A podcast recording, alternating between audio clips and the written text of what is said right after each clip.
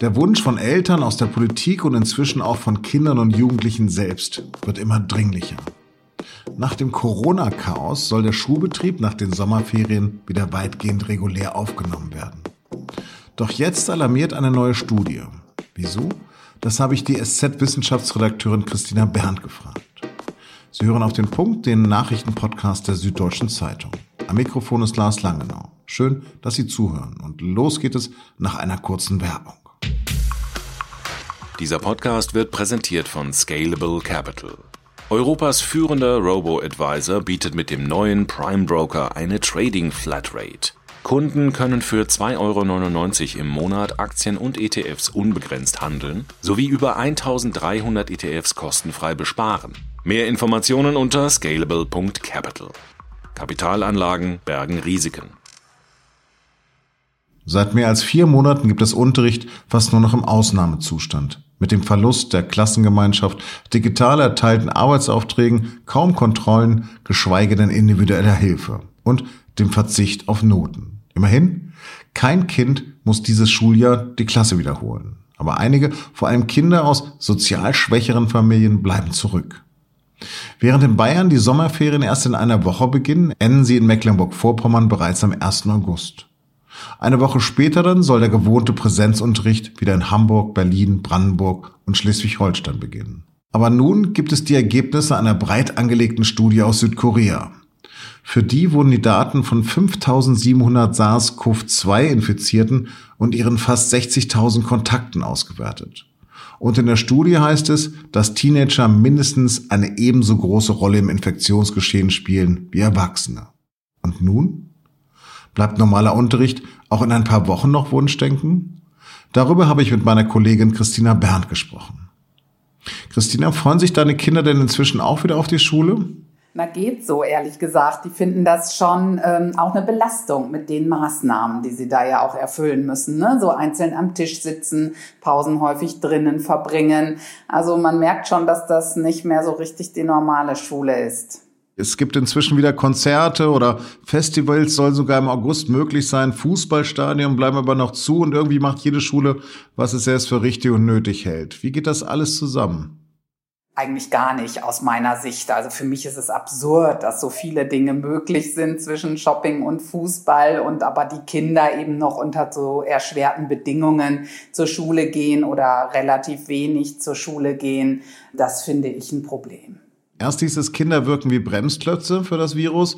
Nun gibt es aber eine neue Studie, die das Gegenteil aussagt. Was stimmt denn nun? Das weiß wirklich noch kein Mensch. Ja, es gibt einen Haufen an Studien aus unterschiedlichen Ländern unter unterschiedlichen Bedingungen. Manche Studien sagen das eine, Kinder sind eher ein Problem für das Infektionsgeschehen und andere Studien beruhigen und sagen, na, die Rolle der Kinder ist gar nicht so groß. Also ein echtes Fazit werden wir jetzt hier heute nicht ziehen können.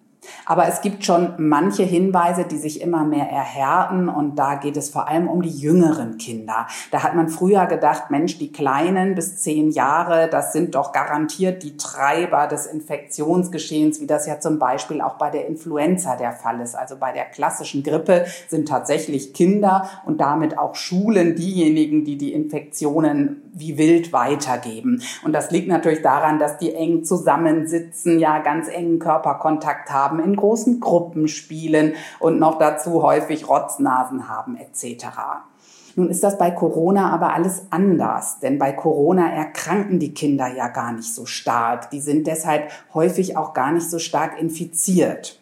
Und das ist wahrscheinlich einer der Hauptgründe dafür, dass die kleinen Kinder das Virus eher nicht so stark weitergeben. Also die Kinder bis zehn Jahre sind auf keinen Fall die Treiber der Pandemie. Sie spielen eher eine kleinere Rolle als wir Erwachsene. Wie sieht's denn mit Jugendlichen aus? Ja, und da ist das große Fragezeichen dran. Ne? Da hatte jetzt gerade zuletzt eine deutsche Studie, nämlich diese sächsische Schulstudie, gesagt, auch die Jugendlichen sind gar nicht das Problem, obwohl die natürlich größer sind und auch stärker husten, stärker infiziert sind als die kleinen Kinder. Und nun kommt nun wieder diese Studie aus Südkorea mit tatsächlich sehr, sehr vielen Menschen, die da untersucht wurden, insgesamt fast 60.000, wo man dann eben sagt, aha, hier spielen doch die Jugendlichen eine größere Rolle. Aber auch da ist eben das letzte Fazit noch nicht gezogen. Jetzt gibt es ja Beispiele aus anderen Ländern, die damit anders umgegangen sind. Wo ging denn die Aufnahme des normalen Schulbetriebs gut? In Dänemark zum Beispiel, ja, das waren wirklich ganz erstaunlich früh, haben die die Schulen ja schon wieder geöffnet. Die haben sie zeitgleich mit Deutschland Mitte März komplett zugemacht und dann aber schon Mitte April gesagt, Mensch, die Kleinen müssen zur Schule, vor allem die kleinen Kinder, die brauchen das, die jetzt gerade auch erst lernen, was Schule ist, ja, die gerade gelernt haben, still zu sitzen, die einfach auch den Kontakt brauchen und das Soziale und die Eltern brauchen die Entlastung. Und darum hat Dänemark schon Mitte April die ersten bis fünften Klassen wieder in die Schulen gelassen.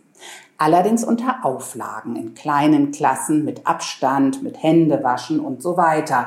Und das Fazit war aber tatsächlich, es gab keine erhöhten Infektionszahlen im Land daraufhin. Das hat offenbar nicht beigetragen zum Infektionsgeschehen.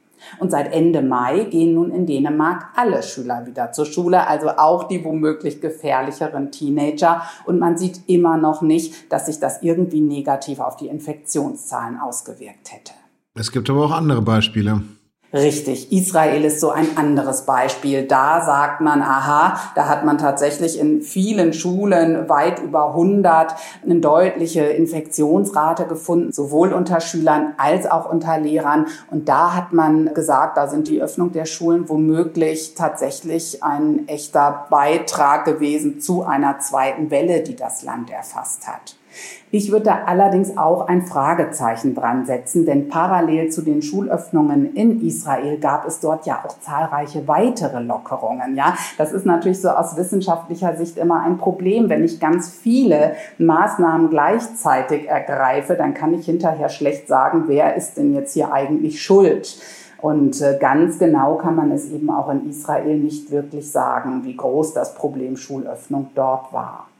Braucht es denn wirklich bundesweit gültige Leitlinien? Gerade in Mecklenburg-Vorpommern, wo ja die Schule in zwei Wochen schon wieder beginnt, sind die Infektionszahlen noch äußerst gering.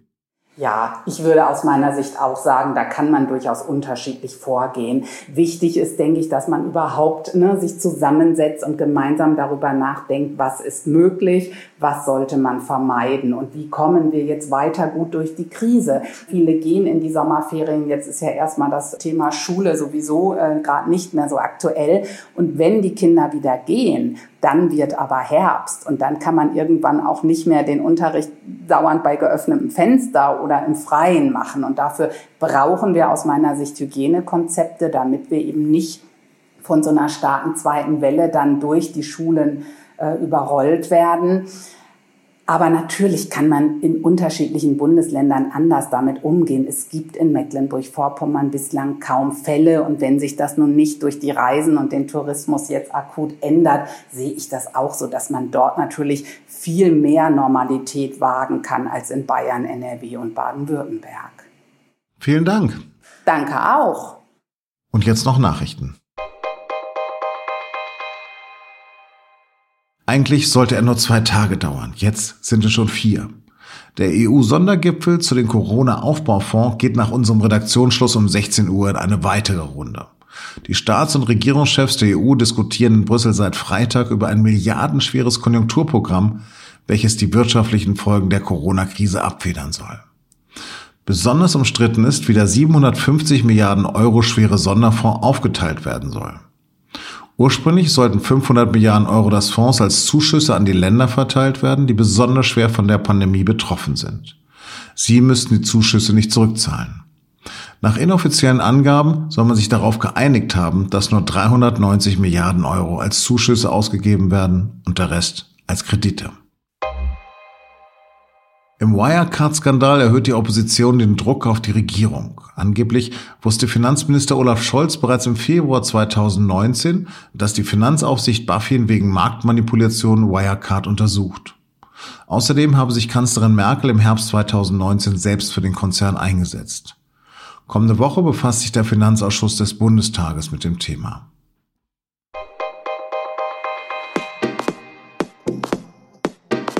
Vor einem Jahrzehnt hat der Europäische Fußballverband UEFA das Financial Fairplay eingeführt. Vereine sollten nicht mehr ausgeben dürfen, als sie selbst erwirtschaften. Vereine wie Manchester City haben mit Geldgebern aus dem Nahen Osten dieses Gebot ab absurdum geführt. Doch selbst der internationale Sportgerichtshof will bei den Engländern kein Vergehen erkennen. Ist Fairplay außerhalb des grünen Rasens gescheitert? Das erfahren Sie in unserem Podcast und nun zum Sport. Das war auf dem Punkt. Danke fürs Zuhören, bleiben Sie gesund und uns gewogen.